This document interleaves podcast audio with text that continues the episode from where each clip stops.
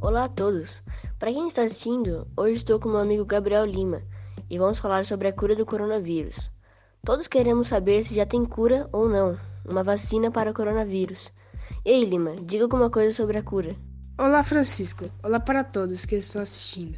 Bem, coronavírus foi algo que nos pegou bem de surpresa e já há boatos que uma vacina está sendo criada.